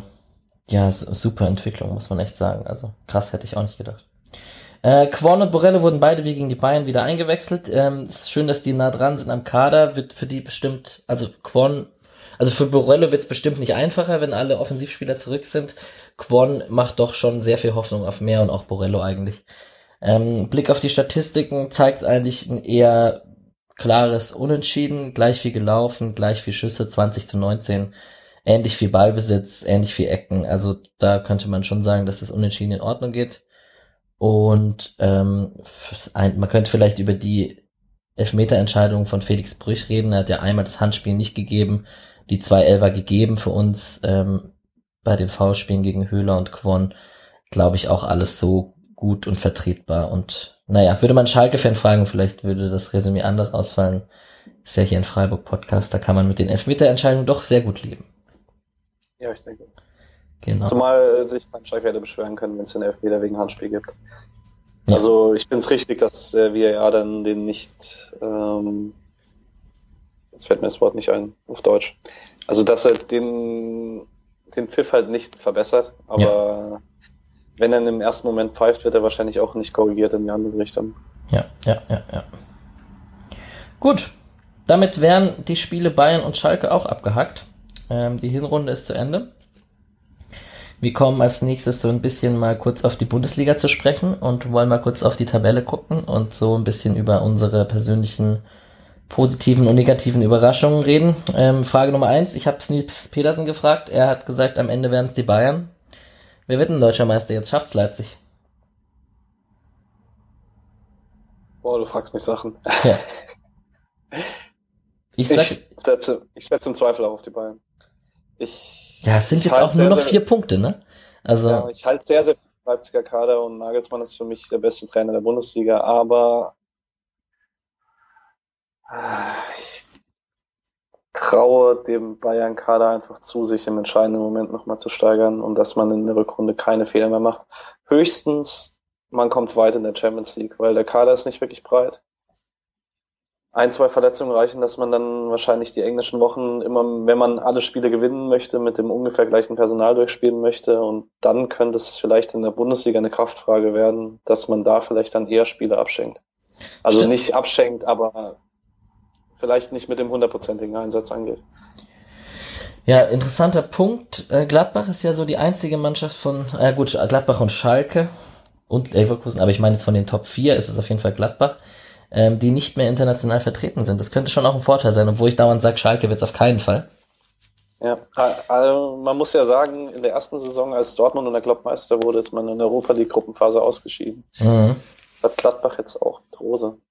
Tja. Ich traue Rose sehr viel zu, aber da, da fehlt mir tatsächlich die Kaderqualität bei Gladbach. Ich bin da nicht so überzeugt davon, dass das ausreicht. Ja, ja, ja. Ähm, ja, ich am Ende glaube ich, dass es also ich wünschte mir zu mir, wir kommen gleich so ein bisschen zu den negativen Überraschungen. Ich finde mich, ich finde, Herr, Dortmund ist dieses Jahr nervt mich so sehr, dass sie die Schwächen von Bayern und Gladbach und Leipzig spielen jetzt auch keine keine Liverpool-Saisons oder so, dass ähm, Dortmund da nicht mehr draus macht und echt auch viele Punkte liegen gelassen hat. Symptomatisch das 2-1 gegen Hoffenheim am letzten Spieltag. Ähm, bisschen, das nervt ähm, mich brutal. Ich habe ich glaube, Nagelsmann hat, wann hat er das gesagt? Im letzten, nach dem, nach dem letzten Spiel in der PK, ähm, dass ihm das bei der deutschen Presse so ein bisschen nervt, dass wenn Bayern vorne weggeht, sind alle schwach außer Bayern und wenn Bayern nicht Meister wird, sind alle schwach, also auch Bayern. Mhm. Also dass man als Nicht-Bayern-Mannschaft irgendwie im oberen Bereich nichts richtig machen kann. Ich weiß nicht, ob wir. Das ist ja die gleiche Diskussion wie mit Freiburg vorhin. Ja, richtig. Also ich bin mir nicht so ganz sicher, haben wir jetzt eine ausgeglichen schwache Bundesliga oder haben wir eine ausgeglichen starke Bundesliga? Ich kann es nicht so wirklich einschätzen. Also das Gladbacher Ergebnis in der Europa League sagt eigentlich eher, dass wir eine ausgeglichen schwache Bundesliga haben, wenn der damalige Tabellenführer gegen Basakci hier so auftritt. Ja. Aber allgemein sieht das Auftreten der deutschen Mannschaften international gar nicht so schlecht aus und ich finde, dass wir keine schlechte Spielqualität haben in der Bundesliga, aber so wirklich entscheiden kann ich mich nicht also ich habe gestern, ähm, ich habe gestern hier Boxing Day Premier League Konferenz geguckt und ähm, fand das Niveau jetzt nicht deutlich besser, muss ich auch ehrlich sagen. Nein, der Premier League Hype ist, finde ich, so, so inzwischen komplett, komplett genau. übertrieben. Also das, keine Ahnung, ob das jetzt Arsenal auswärts war oder ähm, ich weiß nicht. Also ich fand selbst Leicester gestern gegen Liverpool hat erstaunlich schwach gespielt. Ähm, ja, ich naja. muss auch sagen, Sheffield ist jetzt Überraschung siebter, glaube ich. Die haben gestern 1-1 gespielt. Ich weiß nicht, würde ich jetzt Hoffenheim oder Sheffield nehmen? Ich glaube, ich würde Hoffenheim nehmen. Mhm. Wenn man die achten vergleicht, Tottenham gegen Freiburg, da ist die Entscheidung auch relativ einfach. Ja. Das wäre ein klares Match auf jeden Fall. Ja. Sehe ich genauso. Mourinho, oder? Genau. Ja, das, die Frage stellt sich ja nicht. Ähm, ja, aber interessant. Also ist schon, ist schon die Frage mit der starken Liga, mit der schwachen Liga und so. Das ach, ist, ist eine ewige Diskussion, die kommt ja auch immer wieder auf. Ähm, wer sind denn so deine, deine negativen, ähm, negativen Überraschungen? Also fangen wir negativ an. Wir können auch über positiv. Ich, wir haben jetzt gerade über die Top-Mannschaften geredet. Negativ an, oder? Ne, wir können auch die positiven kurz zu Ende machen. Dann ist sicherlich Freiburg dabei. Fre Freiburg so so, aber ich glaube, das dürfte keinen überraschen. Ähm, Schalke finde ich sehr, sehr positiv. Also ich glaube, ich habe es hier schon mal gesagt, das ist ja so ein bisschen mein Zweitverein nach Freiburg. Ja. Und äh, sehr, sehr freudig die, Überrasch äh, die Entwicklung unter Wagner. Gladbach natürlich, das ist vielleicht international nicht, aber dass es mit Rose so schnell geklickt hat, fand ich erfreulich. Und da muss man natürlich eindeutig Union rausheben als Aufsteiger, finde ich. Ja, auf die jeden macht Fall. es vor allen Dingen zu Hause sehr, sehr gut. Ja, das ist echt, also man hätte von diesem alte Försterei-Mythos hat man ja viel davor geredet, aber dass es dann tatsächlich am Ende so ein ausschlaggebender Faktor ist, hätte ich auch nicht gedacht. Ähm, spielen schon auch wirklich einfach ekligen Fußball, aber den, den, den sie halt können auch, also den ihren Qualitäten entspricht. So ein Anderson oder so ist halt auch echt gut einfach in dem, in dem System. Ähm, ja, ansonsten positive Überraschung. Paderborns Fußball ist eine positive Überraschung, aber das zeug, zeigt sich nicht in dem Punkt. Ja, so ein bisschen das, was man erwartet hat, oder? Ja, wahrscheinlich schon. Himmelhoch jauchzend. Genau. Ähm, ja, und dann, also, wir können gerne zu den negativen Überraschungen dann kommen und da muss man wahrscheinlich als allererstes Werder Bremen nennen. Ja, also die Frage ist tatsächlich, wie überraschend es ist. Also natürlich Platz 17 ist sehr überraschend, aber ich fand schon vor der Saison etwas fragwürdig, dass man mit dem fast unveränderten Kader reingeht, mit Kruse den absoluten Schlüsselspieler verliert, letztes Jahr Neunter geworden ist und dann sagt man, wir möchten nach Europa. Ich fand die Anspruchshaltung von Anfang an sehr, sehr fragwürdig oder ging dir das anders? Hast du wirklich jemals dran geglaubt, dass Bremen sich international qualifiziert? Nein. Aber auch nicht, dass sie 17. werden. Also, Das nicht, nein. Klar, natürlich viel Verletzungspech. Jetzt gegen Ende der Hinrunde war man so im Abwärtsstrudel. Ich nein, aber internationaler Wettbewerb ist natürlich kompletter Quatsch. Also, Ja. ja, Ich meine, Osako ist halt nicht Kruse. das stimmt wohl. Ja, und ansonsten, Frankfurt muss der zweijährigen Europatournee dann auch irgendwann mal Tribut zollen. Ja, man hat es letztes Jahr geschafft, irgendwie die Energie super rüberzubringen. Aber klar, man hat ordentlich an Substanz verloren offensiv und letztes Jahr hat man dann halt viele Ligaspiele, die auch nicht unbedingt überzeugend waren, dann durch Einzelaktionen gewonnen. Und jetzt betreibt man den gleichen Aufwand international und national und es klappt halt nicht mehr, weil man die Büffelherde vorne drin halt nicht mehr hat. Ja. Naja, wird spannend. Absteigen werden sie nicht. Die werden sich, da wird sich die Qualität am Ende durchsetzen, nehme ich doch, nehme ich doch So. stark an. Und so Ja. Mannschaften wie Köln und Hertha, die jetzt da am Ende groß gepunktet haben. Ach, also die Hertha ist nach wie vor in meinen Augen einfach so schlecht. Das ist, Er äh, hat das halt more of the same. Vor Ja. jedem Jahr, wir wollen jetzt oben angreifen, attraktiveren Fußball spielen. Dann hat Jovic das probiert, Klinsmann kam zurück und eigentlich hätte da auch Dada stehen können. Ja, es ist halt die Hertha. Langweilig, grau. Und jetzt naja. Chaka. Jetzt Julian holen sie. Xhaka und äh, Götze und wen holen sie noch? Das war noch irgendeiner. Draxler, Stimmt. Julian Draxler. Ja, ja. Genau. Halb Europa. Ich bin Wechsel. gespannt. Na gut. Ähm, und was machen wir jetzt aus unserer Saison? Wir haben jetzt aus den letzten, ich hatte ja die Umfrage gestartet, wie viele Punkte wir aus den letzten vier Spielen holen mit Wolfsburg, Hertha, Bayern und Schalke. Am Ende waren es vier Punkte. Ähm, gefühlt war mehr drin. Also klar gewinnt man das Wolfsburg-Spiel mit so einem Freistoß von Johnny Schmid, aber gegen die Hertha musst du nicht verlieren, gegen die Bayern musst du nicht verlieren und gegen Schalke führst du auch 2-1. Also irgendwie waren da doch mehr drin als vier Punkte. Aber wenn man die ganze Hinrunde betrachtet, Platz 8, äh, für 26 Punkte, kann man nicht meckern, oder? Eindeutig nicht. Und ich gebe uns wirklich keine so schlechten Chancen für Europa, weil wir die Chance haben, wieder gut in die Saison, in die Rückrunde zu starten. Und wenn man es hinbekommt, ähnlich in die Rückrunde zu starten, wie man in die Hinrunde gestartet ist, dann bin ich überzeugt davon, dass das Ende der Rückrunde leichter wird als das Ende der Hinrunde, weil wir dann gegen lauter Gegner spielen, die dann auch wirklich was zu verlieren haben, weil es dann für die Top-Mannschaften eher darum geht, die dürfen nicht aus Europa rausfliegen und wir können dann ohne Druck ausspielen. Wir haben einen sehr guten Kader, wenn alle fit sind. Man könnte sich auf eine Euphoriewelle spielen. Also ja, ich meine, ich bin immer noch realist genug. Ich möchte einfach so schnell wie möglich vier Siege holen, weil 38 Punkte sollten reichen. Und ja. danach können wir träumen. Aber ich bin da trotzdem ganz bei dir, weil also man muss jetzt nicht den ganz so starken Hinrundenauftakt hinlegen, aber sobald Freiburg so in die Nähe von dieser 40-Punkte-Marke kommt, ähm, ist es ja typisch Freiburg, dass man dann ohne Druck äh, auch echt noch ein paar Spiele spielen kann, wo man einfach pos nur positiv überraschen kann. Also das kann schon sein, dass da was Positives bei rumkommt am Ende und am Ende und wenn nicht, ähm, hat man trotzdem eine sehr erfolgreiche Saison gespielt und wird doch wohl der, so sieht's aus, äh, ins neue Stadion in der ersten Bundesliga starten auf jeden Fall. Das ist doch die Hauptsache. Ich muss jetzt ehrlich sagen, man hatte jetzt die schweren Auswärtsspiele. Also klar, man hatte Leipzig, Bayern und Dortmund zu Hause, aber da wäre es auch wahrscheinlich zu Hause nochmal schwer geworden. Aber man hat Gladbach, Schalke, Leverkusen, Hoffenheim, so die Gegner so um uns herum im Kurs Europa, die haben wir alle zu Hause und in Freiburg muss man uns erstmal schlagen. Ja. Wohl wahr. Wohl wahr. Dann würden wir doch gerne einmal, wenn wir schon bei der Bundesliga sind, ich sehe schon, das wird eine lange Aufnahme heute. Naja. Ähm, eine elfte Hinrunde haben wir beide mal so gebaut. Eine Bundesliga elfte Hinrunde.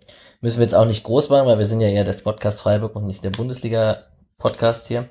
Aber äh, wir können uns ja trotzdem mal schauen und vergleichen und jeder kann so seine, seine Aufstellung nennen. Wen hast du im Tor? Lukas Radetzky. Lukas Radetzky der wirklich eine sehr, sehr gute Hinrunde gespielt hat. Glaube ich, notenbester Keeper im Kicker. Und sehr oft bei, auch in den Phasen, in denen Leverkusen hinten ein bisschen wackelig war, noch äh, einiges gerettet hat. Also ich hätte Flecken reingenommen, wenn Flecken mehr Spiele gemacht hätte. Ja, das ist ja mein Argument. Flecken steht bei mir in Klammern. Ich habe dann Bürki genommen, weil es mich einfach freut. Klar, da überwiegt wahrscheinlich auch der Eindruck von dem Champions League Spiel am Ende, wo er den quasi den im Alleingang das Weiterkommen sichert. Ähm, mich freut es einfach sehr, dass Birki so trotz viel Kritik in den letzten Jahren immer wieder gute Leistungen bringt und da doch jetzt auch mittlerweile in vielen Kreisen unangefochten ist, möchte ich doch meinen, und da auch verlängert werden will. Ja. Ähm, und da sieht man halt auch, dass Dortmund halt auch nicht die stabilste Hintermannschaft hat. Obwohl Hummels bei mir auch in der Elf ist, als Innenverteidiger. Mir nicht. Ja. Äh, ich kann ja mal kurz meine äh, Viererkette sagen. Ich habe da Hakimi auf rechts, hab, hab Hummels genommen, ich weiß gar nicht warum. Dann habe ich Koch genommen, weil ich äh, mit meiner SC-Fanbrille bin. Habe in Klammern stehen einer von Red Bull, weil ich mir dann, da habe ich zu wenig Spiele gesehen, aber die haben ja eine relativ gute Verteidigung. Ähm, da müsste ich wahrscheinlich bei dir mitgehen und Upamecano nehmen. Und ähm, ja, auf Linksverteidigung kommt man dann mit seinem Freiburger Herz dann doch nicht an Christian Günther vorbei. Wie sieht's bei dir aus mit der Viererkette? Ich habe auch Hakimi. Da sind zwar auch ein bisschen Champions League Eindrücke überwiegend, aber ich finde, er hat es auch in der Bundesliga oft sehr, sehr gut gemacht. Dann habe ich auch, also wie du gerade schon gesagt hast, Upamecano, da könnte aber auch Orban stehen, also irgendeiner aus der Leipziger Innenverteidigung muss halt rein. Das war zu gut über die meisten Teil der Hinrunde. Dann habe ich Hinteregger, der einfach schon sechs Saisontore hat. Das hat mich selber überrascht, als ich das gesehen habe. Mhm. Wirklich absolut stabil, steht bei Frankfurt. Also ich kann mich wirklich selbst in der schwachen Phase am Ende an kein schwaches Spiel von Hinteregger erinnern. Und links habe ich auch Günther. Ich habe da über Davis nachgedacht, aber der ist ja erst so Mitte der Hinrunde reingerückt. Ja. Und, und da, da kann war Günther oder Halzenberg und da fand ich dann Günther mit den Offensivqualitäten noch etwas stärker. Und das tatsächlich auch ohne Fanbrille, glaube ich. Ja, also ein Kollege von mir sagt dauernd, der ist so billig, der kann nur rennen, aber was mittlerweile, glaube ich, Quatsch ist, weil er hat seine Flanken sind besser geworden, seine Standards sind besser geworden, mega viele Assists für seine Verhältnisse zu dem Zeitpunkt der Saison. Also ich glaube, das ist schon, und halt die Schnelligkeit und das Durchtanken ist natürlich schon ho hohe Bundesliga-Klasse. Vielleicht wird's ja mit dem einen oder anderen Ausfall beim DFB, wer weiß. Mal schauen, ja. Also das System, was wir spielen, können wir nur spielen, weil wir Schmied und Günther haben. Das ja. wird wahrscheinlich in der breiten deutschen Betrachtung niemand sehen, weil dafür müsste man sich äh, mit uns intensiv befassen, aber. Aber es ist ja so ein bisschen wie Kostic und Da Costa. Also. Ja, schon ein bisschen. Ja. Also, also, klar ist Kostic viel torgefährlicher, aber ja. Was ja, bei Kostic hätte man da tatsächlich auch nachdenken können, wenn man alles zusammennimmt, aber ich wollte keine zwei Frankfurter reinnehmen nach dem Ende der Hinrunde. ja, wäre komisch gewesen. Auf jeden Fall. Ähm, kommen wir zum Mittelfeld. Ich habe ein bisschen geschummelt und Tyram ist bei mir ein Mittelfeldspieler. Äh, ich habe Sabitzer, Tyram und Zakaria. Tyram und Zakaria, die beiden aus Gladbach. Und äh, Sabitzer von äh, Leipzig, bei dem es mich immer wieder wundert, dass der so gut ist. Und er ist aber tatsächlich auch einfach wirklich so gut. Ja. Meines Erachtens. Wen hast du im Mittelfeld? Ich habe vier Leute im Mittelfeld statt nur zweieinhalb. Ähm, ja. äh, ich habe auch Zakaria, der einen sehr großen Schritt gemacht hat, nochmal dieses Jahr. Dann habe ich Serda daneben, äh, der nicht umsonst Nationalspieler geworden ist in der Hinrunde. Ähm, einfach das jetzt zeigt, was sich Schalke versprochen hat, dass man das Mainz geholt hat.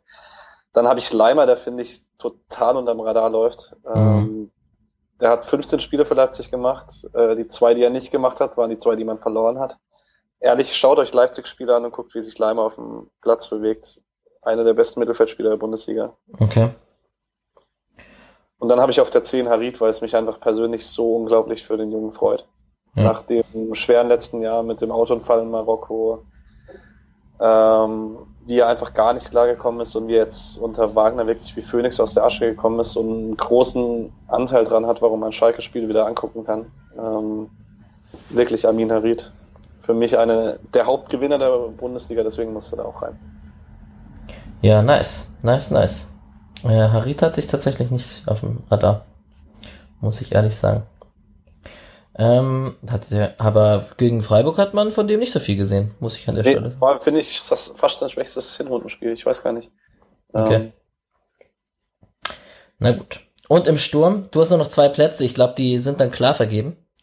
Ähm, ja, Werner und Lewandowski. Ja. Genau, die beiden habe ich auch. Und ich habe noch äh, Embolo mit reingenommen, weil ich die Entwicklung, ja, da schmerzt wahrscheinlich dein zweites Schalker Herz so ein bisschen. Aber die Entwicklung. Gar nicht. Das gönne ich ihm total. Ja?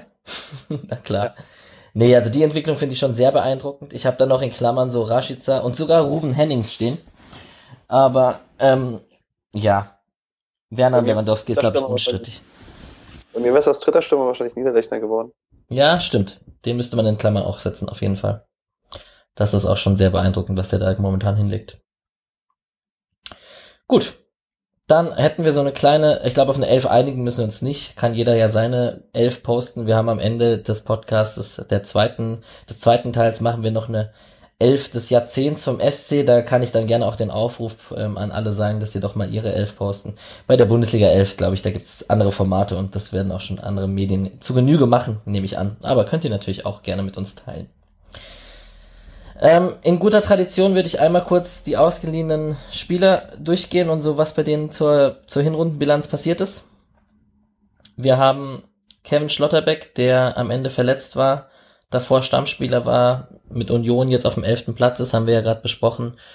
Ähm, schön, dass er am Anfang Stammspieler war. Wird jetzt spannend, wie es mit der Rückrunde aussieht, wenn da alle fit sind. Und ähm, ich freue mich auch schon wirklich, wenn er zurückkommt. Ich man hat auf jeden Fall, gefühlt hat man schon so einen Ersatz für Robin Koch in der Hinterhand. Wie siehst du das?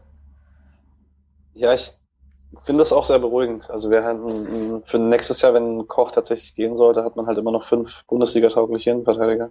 Ja. Ähm, wir haben mit Mo Dräger den anderen ausgeliehenen Spieler in der Bundesliga, das ist beim SC Paderborn, hat zum Ende hin jetzt seinen Stammplatz verloren. Die ersten zehn Spiele war er in der Stammelf mit drei Vorlagen. Mm, ist mit Paderborn auf dem 18. erwarteten Tabellenplatz. Ähm, haben dabei, sind aber noch irgendwie mit dabei, haben ja den Achtungserfolg gegen Frankfurt am Ende noch gehabt, haben da dieses 3-3 in Dortmund gehabt, da war Träger auch schon nicht mehr auf dem Platz. Ähm, wird spannend, wie es da weitergeht. Wir haben, willst du was sagen? Sorry? Nein, nein, alles gut. Wir haben Pascal Stenzel, der unumstrittener Stammspieler ist, 18 Spiele, eine Vorlage, zwei gelbe Karten, hatte, als äh, Mark Oliver Kempf seine schlaue gelbe, äh, rote Karte sich abgeholt hat, hatte er auch die, Kabi äh, die Kapitänsbinde an, am Arm. Ganz lustig, Stuttgart wird von Kempf und Pascal Stenzel geführt. Ja, ein bisschen, bisschen Baden im Schwabenland. Erklärt äh, vielleicht auch einiges zur Mentalität ja. in der Mannschaft. Tja, wahrscheinlich, wahrscheinlich. Äh, ja, jetzt wurde der Trainer dort gefeuert. Mal, mal spannend, wie es bei Stuttgart da weitergeht. Die sind ja jetzt Dritter. Surprise. Wird eine spannende zweite Liga, die Rückrunde. Bielefeld HSV, Erzgebirge Aue, Heidenheim? Heidenheim. Ja. Tim Kleindienst. Ballert Heidenheim in die erste Liga. Äh, ich weiß nicht. Im Zweifel setze ich wahrscheinlich auf Stuttgart und Hamburg, weil keine Ahnung, im Normalfall setzt sich Qualität meistens durch. Und ich finde, Bielefeld hat jetzt zum Ende der Hinrunde schon ein bisschen abgebaut. Und die anderen haben es nicht ausgenutzt. Naja. Die anderen haben es nicht ausgenutzt, ja, aber ich weiß nicht, kannst du dir mit dem Stuttgarter Kader vorstellen, dass sie nicht aufsteigen? Nee, bei Stuttgart kann ich es mir eigentlich nicht Ich kann es mir bei beiden eigentlich nicht vorstellen, also bei Stuttgart und Hamburg. Wäre natürlich, ist ja wahrscheinlich der Wunschvater des Gedanken und dass man sich für die, immer für die Outsider freut. Also ich fände Heidenheim cool. Ich fände auch äh, Aue nice, aber das ist eh Quatsch, das wird wahrscheinlich nicht passieren. Aber ich fände auch Bielefeld cool tatsächlich. Ja. Der war schon lange in der Bundesliga. Stimmt, auf jeden Fall. Ähm, ja, so eine, so eine Relegation mit Bremen gegen Hamburg wäre halt schon was Schönes. Oh Gott, das wäre ein Traum. Genau. Naja, wir werden sehen, was da so passiert. Ähm, Chima Okorochi, Jan Regensburg, klarer Stammspieler, drei Vorlagen, Eckballschütze, ein Tor, 18 Spiele gemacht. Ähm, es wird äh, kolportiert, dass Interesse aus England besteht. Das, das Gerücht kam irgendwann mal auf. Ähm, wird, wird spannend, wie das da sich entwickelt, wie es bei, bei Günther weitergeht oder ob Günther für immer bleibt, wie, wie die Rolle von Itter beim SC weitergeht oder ob Okorochi doch mal zurückkommt. Ist sicherlich auch eine spannende Personalie. Tatsächlich, ja. Also ich finde, es hängt ein bisschen davon ab, ob Günther geht oder nicht. Ich kann es mir nicht vorstellen, dass er geht. Und da man, denke ich, an Ita glaubt, wenn man ihn geholt hat, ich weiß, eigentlich würde es ja Sinn machen, ihn nach England zu verkaufen. Ja, er ist kein Verkaufsmaterial, aber er ist halt englischer äh, Staatsbürger und die sind in der Premier League nun mal gefragt wegen der Homecorn-Regel und so weiter. Mhm. Ich wusste nicht, Das dass hat er Englisch ist ist. er, ist er nicht Engländer? Doch, doch, du hast recht. Ich, hab, ich schau Ja. gerade nebenher. Ich wusste es nur nicht. Ähm, und das hat ja Gründe, warum die Ablösen in der Premier League für Engländer so hoch sind. Das ist ja mit der ähm, inländischen Regelung, gerade mit dem Brexit könnte es nochmal gefragter werden, weil man dann keine Ausländer mehr kaufen kann, außer es ist in Stammspielen der Nationalmannschaft, so wie das jetzt bei Nicht-EU-Ausländern ja schon ist. Mhm. Ich wusste aber auch nicht, dass äh, Okorochi die ganze Jugend beim FC Bayern durchgegangen ist. Zum Beispiel. wusstest du nicht? Nein. Ich habe mich mit der Personalie Chima Okorochi anscheinend zu wenig befasst. Naja. Guck an. Ich, ich bin da aber auch sehr offen und gebe auch zu, wenn ich mal was nicht weiß. ist ja auch in Ordnung. Das ist vollkommen okay. nee, aber interessant. Äh, Von der U17 bis aufwärts. Aber du wusstest das ja schon, deswegen erzähle ich dir hier gerade nichts Neues. Okay, nächstes Thema. Ähm, Christoph Dafferner, Erzgebirge Aue, kam nur auf zehn Spiele, nur auf ein Tor. Äh, ziemlich schwierige Phase da bei Aue im Sturm. Insgesamt, obwohl es zehn Spiele sind, nur 238 Minuten. Also ich denke, das wird äh, schwierig, auch in der Rückrunde. Ähm, Wäre sicherlich auch ein guter Spieler für unsere zweite Mannschaft. Aber man weiß nicht, wie es da weitergeht. Schwer zu sagen. Ja. Ja. Wir haben Patrick Kammerbauer, der in der dritten Liga zusammen mit Konstantin Vormann bei der SG, also Konstantin Vormann bei der SG Sonnenhof Groß Asbach und Patrick Kammerbauer bei Braunschweig, äh, beide in der dritten Liga. Kammerbauer jetzt zum Ende nochmal am letzten Spieltag 55 Minuten bekommen. Ansonsten Braunschweig ist Vierter, kämpften den Aufstieg so ein bisschen mit, aber also die Karriere von Patrick Kammerbauer habe ich immer noch nicht ganz verstanden, diesen Karriereverlauf. Ich weiß nicht, was da irgendwo mal schiefgegangen ist. Ich Und- meine, er ist trotzdem im letzten Spiel, ne? Hm? Habe ich da was falsch im Kopf? Ich meine, er ist verletzt raus im letzten Spiel. Das weiß ich nicht. Äh, ja, genau. Es gab, ich hatte es gesehen, er hat ein, sein Gegenspieler hat eine rote Karte gekriegt, nachdem er einen äh, Kickschuh am Kopf getroffen hat. Ah, okay. Dann ist er mit äh, Platzwunde raus. Okay. Nichtsdestotrotz ähm, dachte man vor komisch. Zwei, drei Jahren nicht, dass er in der dritten Liga bei Eintracht Braunschweig spielen würde. Beziehungsweise nicht spielen. Ja, genau. Und Konstantin Vormann für eine Torhüterleihe, wo der Worst Case kam nur auf zwei Spiele, ist wieder Bank. Torhüter Maximilian Reule spielt dort Stammkeeper. Ähm, SG Sonnenhof Gras Asbach 18. in der dritten Liga im Abstiegskampf. Und trotzdem ist der Vormann auf der Bank. Also das, da hat man sich wohl mehr erwartet von beiden Seiten. So kann man das wohl festhalten. Ja.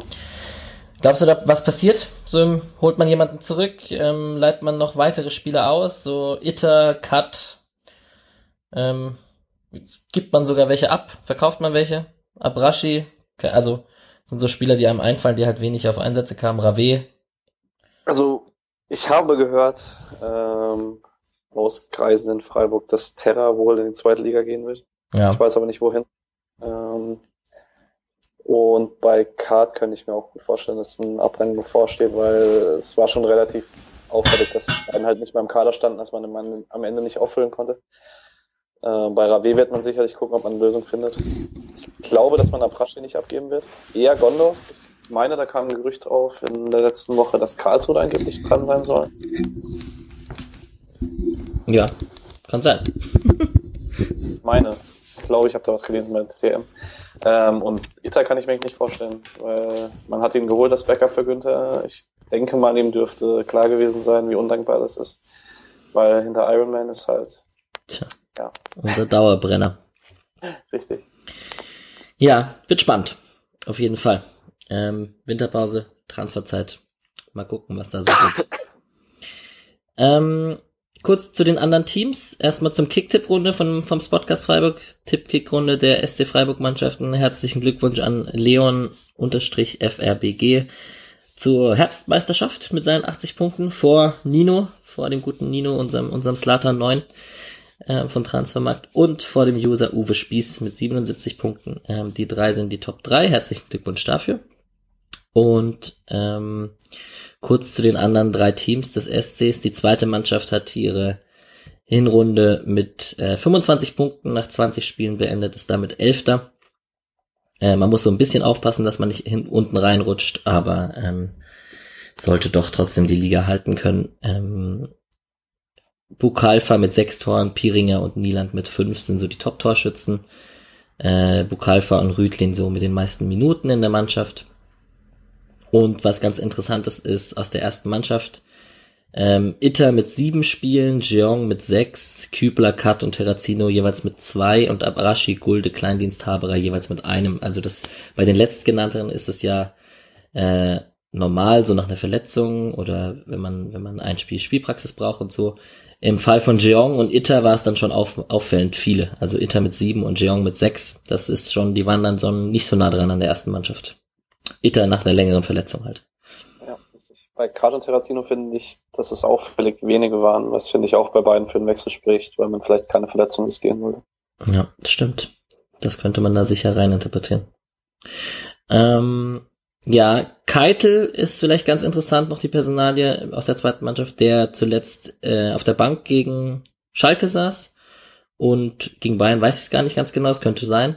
Ähm, auf jeden Fall Chancen äh, von, von Christian Streich auch betont wurde auf der Pressekonferenz, dass er nah dran ist am Kader und auch sogar als Alternative für die Rechtsverteidigerposition in Frage gekommen wäre. Stimmt, dann war er bestimmt auf der Bank, wenn Franz gespielt hat. Ähm, ja, wird spannend. Zweite Mannschaft, Rückrunde beginnt am 22. Februar gegen FC 08 Homburg. Die U19 ist mit äh, 26 Punkten Fünfter nach 14 Spielen, ist nicht mehr im Pokal vertreten. Äh, Falco Michel ist erfolgreichster Torschütze und am 2. Februar beginnt da schon die Rückrunde oder die, die, die, ja, die Rückrunde, wenn es auch nicht ganz genau stimmt mit den Spielen, äh, gegen den KSC. Und unsere Frauenmannschaft, da ist eine Sonderfolge in Planung. Äh, Grüße an Egib und Tamara an der Stelle. Ich würde mich freuen, wenn es klappt. Ähm, wir haben ja schon ein bisschen gequatscht. Ähm, interessante Sache, die Frauenmannschaft in dieser Saison ist keine gute Saison, man ist Achter, das sind ungewohnte Positionen für die Freiburger Frauen. Äh, nach 13 Spielen nur 15 Punkte, 20 zu 34 Tore. Ähm, ja, sicherlich interessant mit dem neuen Trainer und alles, woran es liegt. Ähm, da hole ich mir dann Expertise ran. Da sind wir beide wahrscheinlich die falschen Ansprechpartner. Eindeutig. Ähm, Interessant, was ich noch kurzfristig gesehen habe, ist, dass die zweite Mannschaft des SCs von den Frauen äh, die Regionalliga Süd anführt. Da ähm, müsste ich jetzt, eine zweite Mannschaft bei den Frauen darf bestimmt aufsteigen in die zweite Liga. Würde ich jetzt mal. Ah? Boah, ich bezweifle es. Glaubst du, da muss, muss eine Liga dazwischen sein? Ja, kann schon gut sein. Ja, wahrscheinlich schon. Ähm, ja.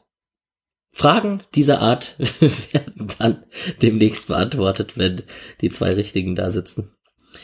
Ähm, der äh, Tabellenführer der Regionalliga Nord ist in der Damen, du bist in der Damen, das ist nämlich RB Leipzig, die sind da nämlich auch auf dem Vormarsch. Aha. Mit Anja Mittag im Sturm. Wirklich? Ja.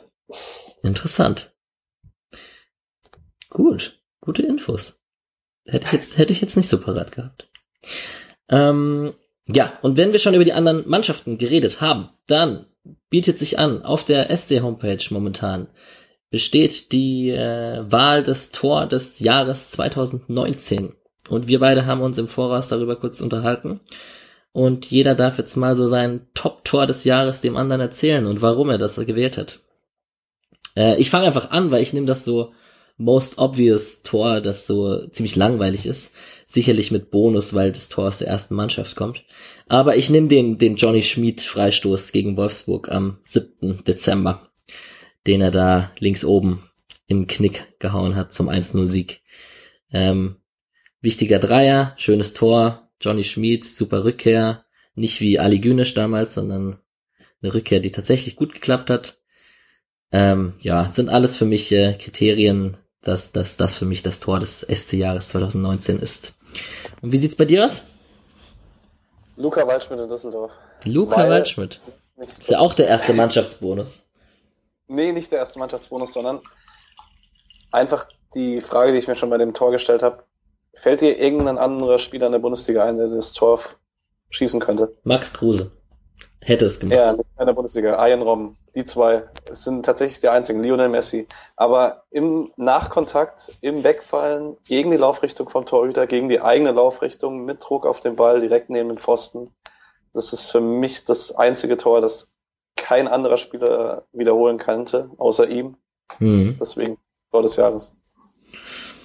Ja, es, es ähm, sieht nicht so spektakulär aus wie ein Fallrückzieher oder ein Freischuss in den Winkel oder so, aber wahrscheinlich hast du recht, dass da schon sehr viel Qualität drin steckt in dem Abschluss oder in der ganzen Aktion, in dem Bewegungsablauf. Ja, das stimmt ja. schon. Ansonsten Schlotterbeck fand ich sehr, sehr überraschend. Das Tor hatte ich noch nicht gesehen. Das ja. Dribbling durch drei, vier Leute durch und dann der Abschluss mit links, das fand ich sehr beeindruckend. Ja, sieht sehr selbstbewusst aus, auf jeden Fall. Ja, da gab's noch ein paar schöne Tore, waren dabei, so der Freistoß von Rüdlin oder ähm, von Knack von den Frauen. Mhm. Aber ähm, ja, wir haben uns natürlich für zwei Spiele aus der ersten Mannschaft entschieden. Wie sollte es auch anders sein? Ähm, ja, Doppeltest gegen Mönchengladbach am 10. Januar. Wieder klassische zwei Spiele, wie Streich das ja ganz gerne macht. Äh, und am Samstag geht's, am Samstag, den 18. Januar, zum Auswärtsspiel in Mainz. Ich erinnere an die derbe 0 zu 5 Klatsche aus dem letzten Jahr. Mhm. Ähm, ich gehe davon aus, dass ich da den lieben Ed Nokraut als Gast äh, rankriege, weil der war damals bei dem 0 zu 5 schon Gast und den habe ich äh, in Berlin im Olympiastadion auch äh, persönlich kennengelernt. Also fühl dich gegrüßt und halte dir das Wochenende für zwei Stunden frei. Und ähm, ja, ohne Höfler und generell kann man ja sagen, wir haben es vorhin schon angesprochen, das leichte Auftaktprogramm haben wir ja wieder, die Diskussion gab's ja und ähm, alles ist geebnet für eine erfolgreiche SC Freiburg-Rückrunde, oder wie siehst du es? Ich sehe es genauso. Mir macht der Ausfall von Höfler tatsächlich etwas Sorgen gegen eine Mannschaft, die sich gefangen hat. Ja, und die sich selber das Mittelfeldzentrum äh, definiert, da versucht, die Herrschaft übers Spiel zu bekommen. Und dass wir da gerade den Spieler haben, der da eigentlich Ordnung bei uns reinbringt, der dann da ausfällt, das macht mir etwas Magenschmerzen. Aber mal schauen, der Robin kann das auch. Der Robin und der Yannick, die machen das zusammen. Das kriegen die schon hin. Wir sollten die Spieler einfach nur noch mit Vornamen ansprechen. Richtig. Genau. Gut, das war der erste Teil unseres Podcasts. Ich sehe schon, wir sind jetzt bei einer Stunde 20. Es wird auch sicherlich hier einen Cut geben. Das macht auch total Sinn. Ähm, das wird die erste Episode sein. Dann danke ich dir schon mal an dieser Stelle für diesen ersten Teil und wir, wir hören uns wahrscheinlich gleich wieder. Ähm, die Hörer hören es dann wahrscheinlich ein paar Tage später, was dann gleich folgt. Aber schon mal vielen Dank. Ich danke.